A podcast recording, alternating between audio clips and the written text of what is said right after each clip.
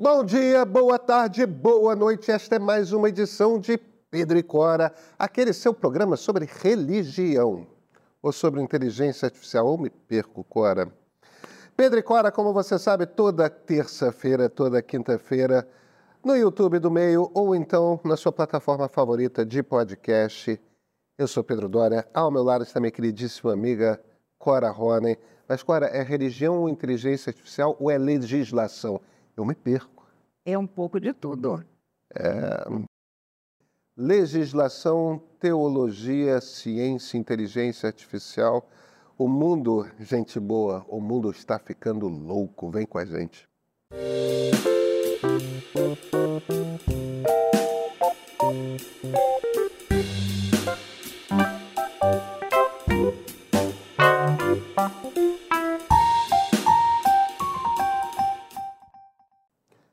Agora, a gente precisa falar do vereador, estou aqui lendo para não, não, me atrapalhar com o nome dele, é, o vereador Ramiro Rosário, tucano de Porto Alegre. E aí, o que, que, você acha da, dessa que ele aprontou, hein? Eu gostei muito. Você gostou? Gostei muito. E era mais ou menos inevitável que isso acontecesse. Era inevitável, certamente. Bem, gente, deixa eu contar e explicar para vocês. O, o vereador Ramiro, ele produziu um projeto de lei que já foi aprovado pela Câmara Municipal de Porto Alegre usando o chat GPT. Em essência, ele chegou para o chat GPT e falou, olha, eu quero uma lei que é, é, vai ser proposta pelo Legislativo para a cidade de Porto Alegre, em que dispensa de, de precisar pagar pela reposição do medidor de água ou quando o medidor, os moradores, né, eles não precisam pagar por, pela reposição do medidor, quando esse medidor tiver sido roubado. Faz todo o sentido. É, uma, uma lei banal, não polêmica, nada de errado, absolutamente produzida pelo ChatGPT, sem avisar que tinha sido produzida pelo ChatGPT.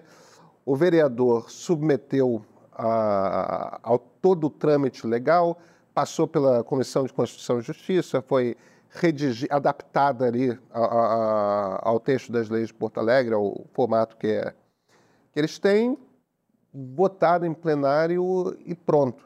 Depois que tinha tudo sido votado, que o vereador Severo falou. É, aprovado, tá, aprovado. Votado e, e, já, e já. Já aprovado e sancionado. Sancionado, pois é. Foi só então que o vereador se virou e falou: isso era um teste, eu queria saber o que, que acontecia. Essa lei foi escrita com o chat GPT cérebros humanos não estiveram presentes na elaboração do texto dessa lei? Olha aqui, eu ouso dizer que ela está mais bem redigida, mesmo sem ver, que ela está mais bem redigida do que 80% do material que chega ao plenário. É, é razoável imaginar que sim, Cora. É razoável imaginar que sim. Um dos vereadores, depois que soube, um vereador do PTB, ele falou que achava o precedente muito perigoso, porque essa era uma lei simples, mas e se fosse uma lei mais complexa e terminasse aprovada e... Não tem precedente nenhum, porque a história é a seguinte, para que, que existem as comissões? Não, mas é exatamente isso. Se for aprovada, foi aprovada pelos vereadores, os seres Passou. humanos. A pessoa escreve uma lei. Vamos lá, qual é o processo da criação de uma lei. A pessoa pensa numa lei, escreve aquela lei. Pelo que eu entendi aqui, ela passa por uma comissão de, de escrita, né, para é, você tem sempre uma regulamentar a, a forma da escrita. Você tem sempre uma comissão que ela varia de nome de acordo com a casa parlamentar, mas é, é, é essência o que no, no, Congresso Nacional são as comissões de Constituição e Justiça, né, a CCJ, que é uma, uma comissão que diz se é constitucional e, e faz a revisão da redação. Né? Passa por esses dois filtros, um filtro de redação e, e para dizer se é constitucional. Em sendo, aí tudo quanto é projeto de lei passa por isso. Às vezes tem que passar por outras comissões, às vezes não, mas... Olha, olha aqui, a, o ChatGPT escreveu oito artigos e uma justificativa, que foram enviados para o sistema interno da Câmara de Vereadores, sem qualquer alteração. O texto passou por revisão, correção ortográfica e adequação à linguagem legislativa, pela sessão de redação legislativa. É isso? Ficando com dois artigos, um deles com diversos incisos, na redação final. Terminado isso, ele foi para as comissões que o aprovaram. Então, não tem nenhum problema. É claro que Porque para início de conversa, você tem primeiro toda essa, essa revisão, correção ortográfica, adequação. Se tiver um absurdo muito grande, já derruba aí, porque a pessoa vai chegar para o vereador e vai dizer, vem cá, isso aqui é assim mesmo? O quer- é isso aqui que o senhor quer dizer? E nas comissões, o negócio se supõe que discuta exatamente o que está lá. Cora, e, e- e vamos lá.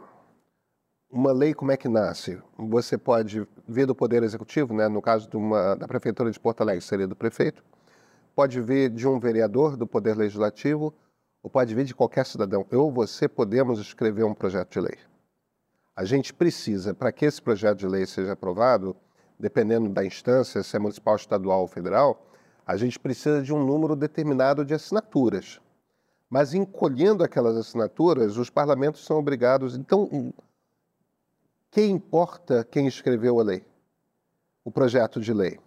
O que importa é, se foi apresentado por um vereador, já está dentro da legalidade, não importa quem redigiu, é, é- é a apresentação de responsabilidade de um parlamentar eleito. Você tem que passar pelas constituições, é, pelas comissões que tem que passar, e tem que ser submetido ao voto do plenário, da totalidade dos vereadores. Precisa de um metade mais um para aprovar. Em sendo aprovado, sendo sancionado pelo prefeito sem vetos, não é relevante quem escreveu. Não. Agora, tem um detalhe curioso. ChatGPT sugeriu um artigo. Ele sugeriu um artigo, que era um bom artigo. E, aliás, um bom artigo. Um artigo que proíbe a cobrança da conta de água enquanto o medidor não tiver resolvido. O que é até óbvio, né? Que, provavelmente o, o vereador nem tinha lembrado disso no prompt que ele deu. Ele, aliás, ficou muito contente com o chat se lembrar disso. Pois é. E- Olha aqui, a gente só tem a ganhar com o uso do chat GPT numa Pois é, isso. Isso me lembra, esse artigo me lembra de um debate que eu, eu até comentei no ponto, de, eh, no ponto de partida no início da semana, um debate fascinante que está tendo no Twitter eh, desde a semana passada entre o Ian LeCun e o Geoffrey Hinton. Para quem não está familiarizado com os nomes, são dois dos três caras que são chamados de The Godfathers of AI. Eh, dois dos três padrinhos da inteligência artificial mas que são essencialmente o- o- os velhos inventores. Quando a gente olha para essa inteligência artificial que a gente usa, tem uns seis, sete caras que inventaram o troço. Agora, desses seis, sete caras, três são velhos e são professores, orientadores de doutorado dos outros quatro, cinco. Então, no fim das contas, por conta, a- a- o número de inventores é um pouco maior, mas como os velhos são esses três, eles são considerados os padrinhos da IA. E o Lecon e o Geoffrey Hinton, o, o Hinton, o, o Lecon é francês, mas é, é carreira acadêmica no Canadá. O, o, o Hinton, eu não lembro se é inglês ou americano, mas não importa. O, o- é, é americano. É, o ponto essencial é, eles têm um debate acirradíssimo que é o, o Hinton acha que inteligência artificial tipo ChatGPT já compreende o que está falando, o que está escrevendo, o que está sugerindo. E o Lecun diz que essa ideia é absurda.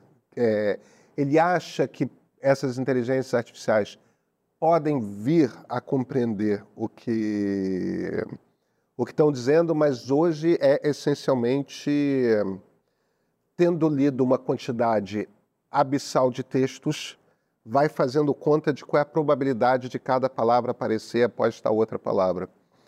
É, o Hinton não, o- o- porque o, o ponto do Lecun é o seguinte, para tentar descomplicar um troço que, que, que é complicado no troço.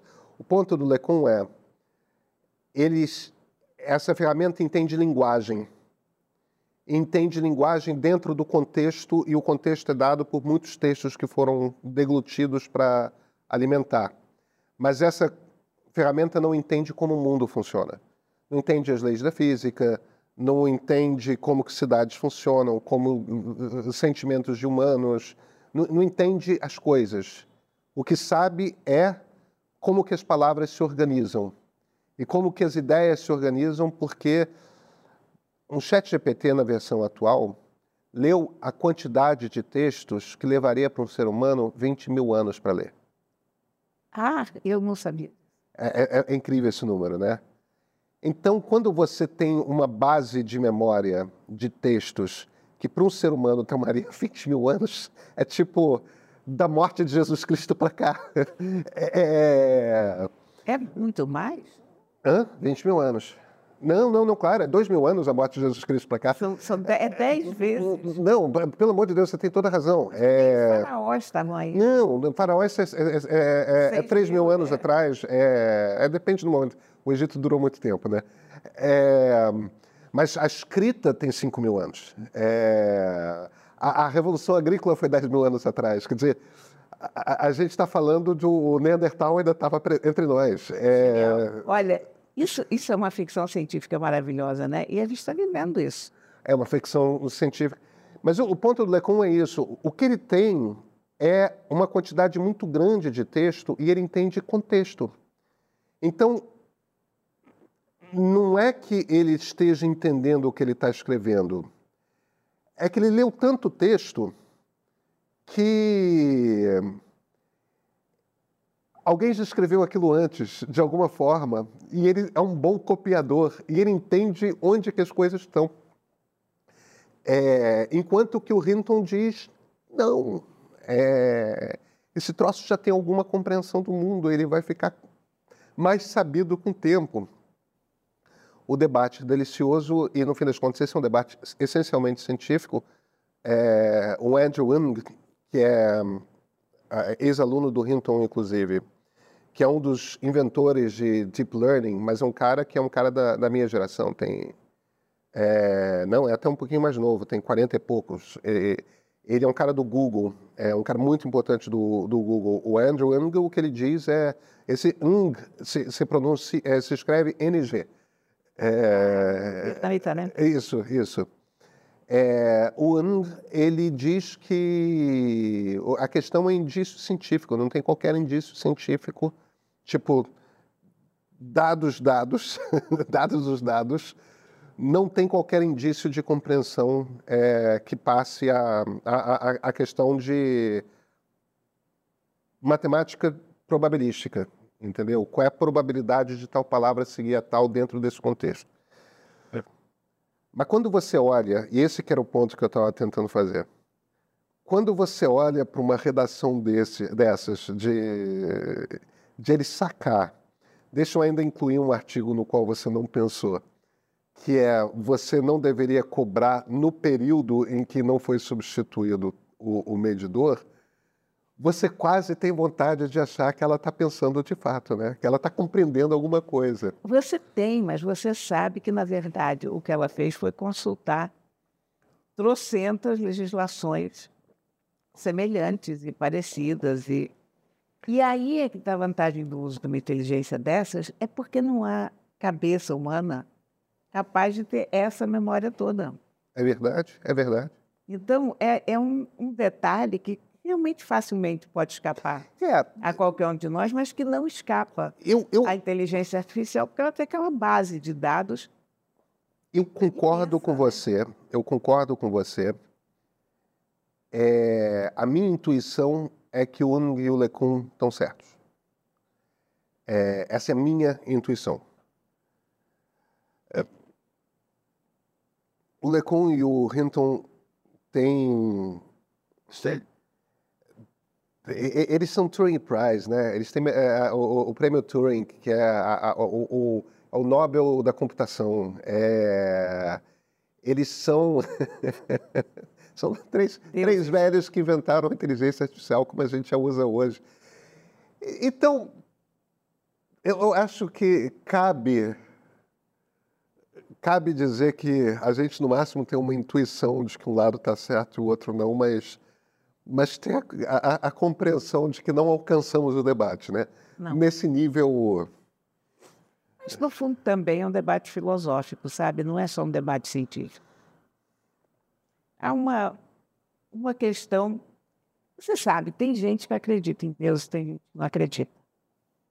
Tem gente que é religiosa e tem gente que não é. E eu estou convencida que essa não é uma característica que você herda da tua família culturalmente, mas é uma característica que você herda geneticamente.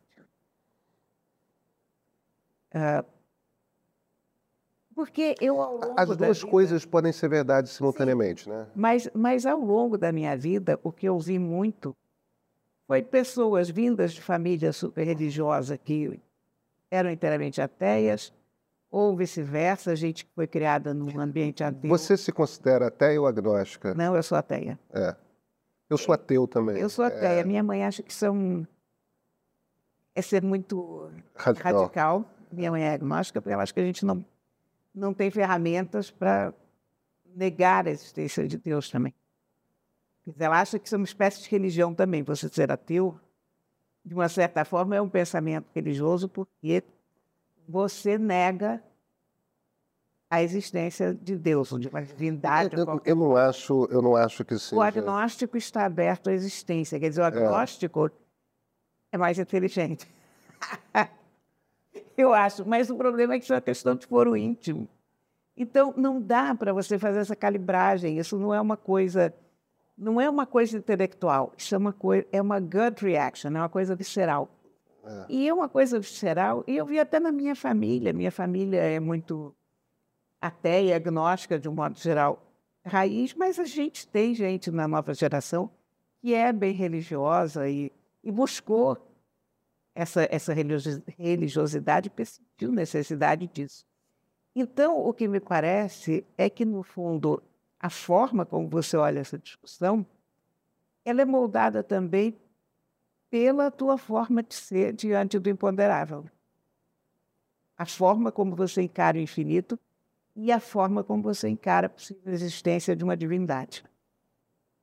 Quer dizer, há um grupo de pessoas que está disposto admitir que há coisas que você não pode explicar e forças superiores. Qualquer pessoa religiosa eu, se encaixa... Eu, eu, eu, acho, eu acho super interessante o argumento que você está levantando e eu acho que existe um componente que é de fato religioso nesse debate das pessoas que estão desenvolvendo inteligência artificial. Eu queria voltar um pouco é, para, com toda a cautela que exige discordar da sua mãe, que é da maneira como eu encaro o ateísmo, é, o meu ateísmo, primeiro, não, te, não, não vem com fervor religioso. É, minha mulher é uma pessoa religiosa. O, o, incômodo que isso gera em mim é zero. A, a vontade que isso gera em mim debater com ela a existência ou não de Deus é zero. Tipo, eu estou absolutamente confortável. Não é, não, é, não é por uma questão de desconforto, é por uma questão de lógica. Você não pode negar mas, mas, peremptoriamente, mas, da mesma forma que você não pode aceitar peremptoriamente. Mas a, mas a questão, é, a, a minha questão com a existência ou não de Deus é que eu não alcanço o debate. O debate não me interessa. É, eu acho. Não é como se partisse de uma convicção. O, que eu quero dizer é eu não tenho uma convicção pessoal fervorosa da existência de Deus. É uma coisa meio I couldn't care less. É, tipo, eu não, eu não tô nem aí. Sim, mas tem, tem ateus militantes, né? O tem. Meu, Dawkins, meu irmão né? caçula é. é um Richard Dawkins. Nosso, nosso amigo Mica é. é nosso amigo Mica, marido da Marilis é, Pereira ele é um Jorge. Ateu fervoroso. E, e, e, e, e a Marilis é uma pessoa religiosa. É, ela, ela é criada numa família humanista e a mãe dela é mãe de santo é, é, e, e, tem uma. É, e, e, o Mika é militante. É, é militante é um do. mais militante que eu já vi. Isso, eu, eu conheço a coisa. É, é, só que. Eu, não, a, minha, a minha tendência é como a tua. Não me desrespeita. Não me comove. Não, não, me, não mexe com nenhuma fibra do meu ser, basicamente isso. Porque a, a minha impressão é que o agnóstico é uma pessoa que lida de forma filosófica com debate sobre a existência ou não de Deus. O agnóstico é alguém para quem o debate é algo relevante. É, tipo, é, é uma matéria sobre a qual você pensa e não, constrói. Não, não é... necessariamente, não necessariamente. O agnóstico apenas acha que nada foi provado para um lado ou para o outro. Então, ele não se sente não é nem seguro a palavra, mas ele não, não, não, sente a necessidade nem de afirmar nem de negar. Ele, ele, acha que ele não pode, logicamente, nem afirmar a existência de Deus, nem negar. Ele está aberto à possibilidade de que exista alguma coisa. Ele não acredita, mas. Mas é, é que, é que eu, não, eu não entendo de esse, esse episódio trazer a minha é claro, aqui para esse episódio esse episódio tomou um rumo inesperado. Estamos viajando na maionese as pessoas vão reclamar hein? não não, não sei talvez. Mas é que o, o, que eu quero dizer essencialmente é o seguinte é, quando a gente pensa numa questão é, essa questão que às vezes a gente não consegue responder tipo o que são as estrelas é, o, o, o que é o Sol? Por que, que a maçã cai? É, essas perguntas que se apresentam a nós perante a existência, elas se apresentam a nós perante a existência. Eu, Deus é uma ficção inventada pelo ser humano. Deus não é. Não tem, não tem qualquer indício de que um Mas Deus não, exista. Não pense, não pense no agnóstico em contraposição a uma imagem de Deus de barbas brancas ou whatever. Um, pense em relação ao agnóstico em relação a uma força superior. Não necessariamente uma imagem de Deus, mas a uma força, a uma instância superior. Pois é, é, é que aí começa a. Aliás, deixa eu fazer um parênteses que eu vi, claro. eu vi um meme maravilhoso essa semana meme seguinte, aquele jesuíta clássico, assim como o índio, e ele diz para o índio, antes de nós chegarmos, vocês acreditavam no sol. E o cara diz, é, o sol é real. o, o, eu, eu, é, que, é que força superior começa a, o que, é uma força superior? A, a, a, gravidade é uma força. Não, é, a distância é metafísica superior. É, pois é, é aí que está. Porque se a gente vai para uma coisa tipo o taoísmo, o taoísmo é uma coisa com a qual eu consigo lidar. A existência de um fluxo da existência. Mas aí eu acho que a gente começa a entrar numa, numa zona que é uma zona mais filosófica do que mas é teológica. É, mas eu, eu, eu, acho que é um pouco por aí. É, é, se a gente vai para a filosofia, eu não estou confortável com a existência de um debate a respeito de será que existe algum fluxo, é, é alguma coisa assim. Acho um debate curioso, mas mas me parece mais filosófico do que. Porque quando a gente vai para as tradições, principalmente as tradições mais ocidentais, ou mesmo budistas, a, a gente está falando de entidades que, que vivem existências, que vivem, que têm domínio sobre o, os desejos das pessoas, que têm. É, é, eu, eu eu não tenho nenhum problema com as pessoas serem agnósticas. Eu só não acho que. Eu, eu não alcanço a dúvida. Eu não alcanço a dúvida. É. É... Eu alcanço a dúvida, mas o problema é que. Você não a tem. Eu não a tenho. não, mas... realmente não tenho. E realmente me parece que muito dessa discussão sobre a inteligência artificial. Você tem toda a razão ela se baseia nisso. Não, você tem. Existe, existe uma, uma religião se formando no Vale do Silício.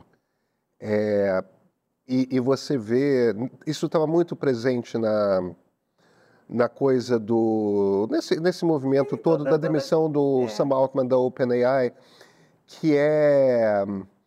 Existe um grupo de pessoas dentro, dentre os desenvolvedores de inteligência artificial é, convencidos de que estão Estão é, lidando com uma força superior. Estão lidando com uma força superior ou com uma força que tende a ser superior. E, eu, e a minha intuição é de que é uma certa megalomania de Vale do Silício. Acho também. Que, você, que, que são pessoas que estão achando que estão inventando Deus. É, inventando, leram muita ficção científica. Leram muita ficção científica. Leram muita ficção científica e, e perderam um pouco o contato com a realidade. Agora, essa perda de contato da realidade é, tem a ver. Eu acho que a maneira como ela toma forma, a história que eles contam uns para os outros, se baseia essencialmente na ficção científica que leram. É, muita distopia ligada à inteligência artificial, né? Agora, a megalomania, é, na verdade, o que eles estão dizendo é, não é cuidado com as forças da tecnologia, o que eles estão realmente dizendo é: olha como somos poderosos que vamos criar Deus. Foi. É... Eu me passa essa impressão. E, e aí eu estou com o Ian LeCun, entendeu? Isso é uma ferramenta, isso é uma ferramenta fascinante, isso é então, possivelmente... Ele é ateu. Ele é ateu. eu ainda não, ainda vamos descobrir se é de fato na vida real, mas aquela coisa genética... E eu vou te dizer, você sabe uma coisa que me reforçou muito essa minha percepção? Para além das pessoas que eu, que eu conhecia a vida inteira, que tinham ou não tinham um viés religioso, eu, e eu percebia também de onde vinha um pouco aquilo, sabe?